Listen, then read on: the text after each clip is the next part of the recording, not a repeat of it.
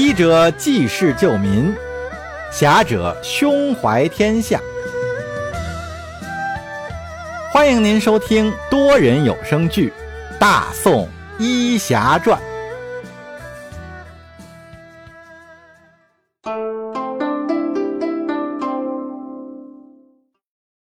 第一百三十四集。病因。书接上文，叶禅一见这年轻人吐过之后，情形似是有些好转，便转过身对其他几名大夫道：“还要再请诸位同僚帮忙，再让他多吐几次，直到他腹中的东西都吐出来为止。”然后到药橱取了几粒清热解毒的丹药，对那几位庄客说道：“待会儿贵庄主吐完之后啊，把这药丸喂他服下。”以我的诊断，贵庄主可能是中毒了。眼下看应该是并无性命之忧，只是最好能知道贵庄主中的是什么毒，我这才好再对症施治啊。那几位庄客一听，开始讨论起来。有人说，少庄主如果是中毒的话，怕是有人在暗中下毒，应该报官。也有人说，不像下毒，可能是少庄主误食了什么东西。因为少庄主出事的时候，大家喝的都是同一壶茶水，所有人都没事，只有少庄主一个人出事，所以问题只能出在少庄主身上。叶禅提出要看看他们喝的茶，可茶壶、茶碗都在庄上呢。那些庄客商量了一下，很快就做出了分工：两个人留下来照看少庄主，一个人去报官。一个人带叶禅去庄上看他们喝的茶。叶禅抬头看了看天色，怕晚上回去的太晚，墨渊和沈氏兄弟担心，就写了个纸条，让报官的庄客顺便捎到沈府，把纸条交给看门的沈城就行。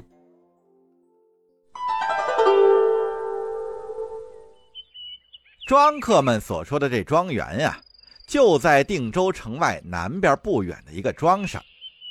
庄园规模不小，虽然是经过了战争的破坏，但是到了此时已经恢复的差不多了。庄园的主人姓吴，单名一个远字，是这方圆几十里最大的地主。中毒的呢，便是吴远吴庄主的大儿子，名叫吴闯。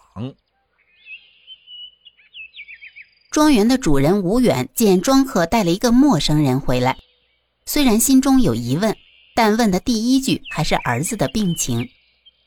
那名庄客指着叶禅对吴远道：“啊，启禀老爷，少庄主现在应该没有什么大碍了。这一位啊，是太医院的叶大夫，呃，他想看少庄主喝过的茶。”吴远听说是大夫，就赶忙上前施礼：“叶大夫，快请。”犬子没事吧？叶禅点头道：“啊，吴庄主，现在看来贵公子的问题不大。我是想看一看这少庄主喝过的茶，找出病因也好，再对症下药啊。”吴远对那庄客说道：“快带叶大夫去看看。”那庄客一眼领着叶禅向之前他们歇息的场院走去。一行人到了场院之后，那名庄客指着场院北边的一座屋子道：“喏，叶大夫，你看这茶壶和茶碗还都放在外面的窗台上呢。”叶禅走过去看了一下，茶壶、茶碗都还在，没人收拾，除了茶壶里剩了几滴茶水，茶碗早就干了。叶禅问那庄客：“哪个碗是少庄主用的？”那庄客摇头道：“呃。”这就不知道了。老刘把茶壶和这一摞茶碗放这就走了。我拿茶碗倒的茶就放在这个窗台上晾着。我们那会儿啊，呃，在南墙那边乘了会儿凉，等茶水不烫嘴的时候，就每个人随便取了一碗喝了。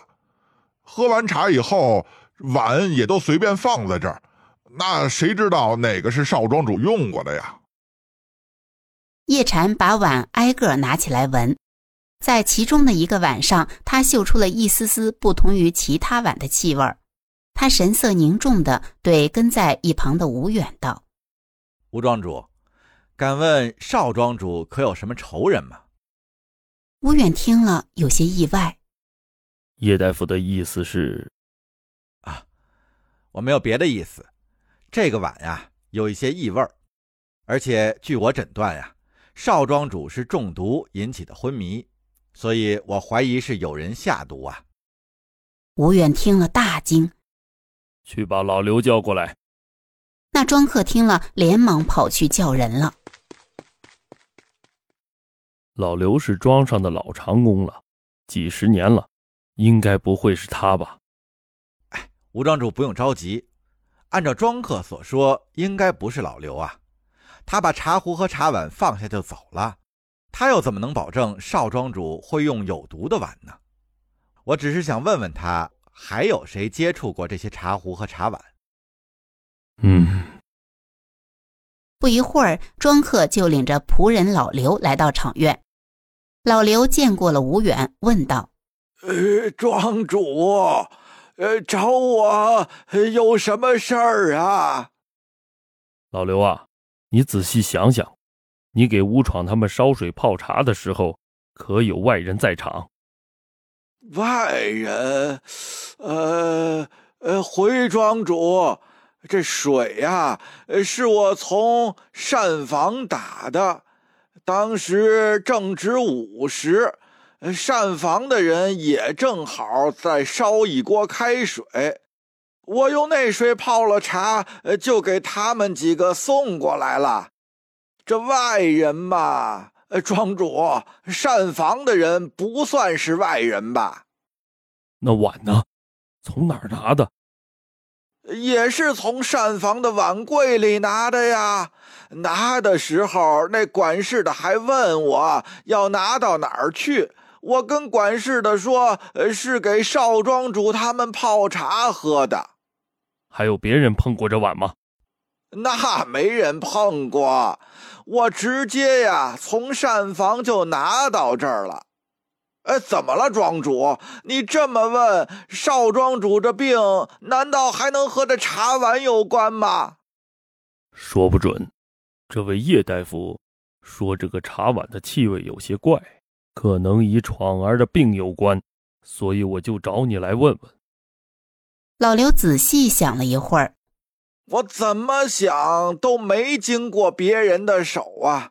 我送茶的时候，绝对没人碰过这碗，因为啊，我当时手上还有别的活儿，我把这茶壶放在窗台上就走了呀。吴远听完，又把眼光看向那名庄客，那庄客连忙说道：“庄主，我倒茶的时候，把这碗摆成一溜放在窗台上，我是挨个倒的茶。”倒完了茶，我们都觉得这茶水太烫。少庄主说：“等一会儿过来再喝。”我们就过去和他们聊天了，聊了半天。少庄主过来自己随便拿了一碗喝了，然后我们也喝了呀。我们绝对没有动手脚。叶禅想了一下，吴庄主应该不是他们动的手脚，因为他们都没有办法保证少庄主会用哪个碗喝茶。如此一来也没办法下毒啊！如果我要下毒的话，我会装作在斟茶的时候，把有毒的茶水主动送到少庄主的手上。但是他们都没有这么做的机会。吴远点头说道：“是啊，而且闯儿平时待人宽厚，并没有得罪什么人。我家虽有几亩薄田，但毕竟是农户出身，没有那些讲究。”所以，闯儿平时和帮工们同吃同干，感情也好。我实在想不出谁会害他。叶禅又思索了一会儿，对那庄客说道：“哎，这位壮士，你当时是怎么倒的茶？能再演示一遍吗？”那庄客依言用空的茶壶和茶碗演示了一下自己倒茶的经过。叶禅在旁边看着庄客的演示。窗台很窄，六只碗只能单排放在窗台上。那庄客摆好碗后，拿起茶壶，挨个往碗里倒茶。倒完茶，又把茶壶放在窗台上，没有什么特别的地方。叶禅盯着窗台看了一会儿，又抬头看看窗户上边和屋檐部位，对吴远道：“吴庄主，依我之见，少庄主中毒可能是个意外呀。”吴远有些不解，问道：“何以见得？”叶禅指着窗户上边道：“吴庄主，您请看，这里有一道裂缝，里边可能藏着什么毒物。这茶碗摆成一溜，放在窗台之上，还冒着热气，那毒物可能受到了热气的刺激，排出了什么有毒之物。这些有毒之物极有可能落入了窗台上的碗中啊，被少庄主喝入了腹中，所以这才意外中的毒啊。”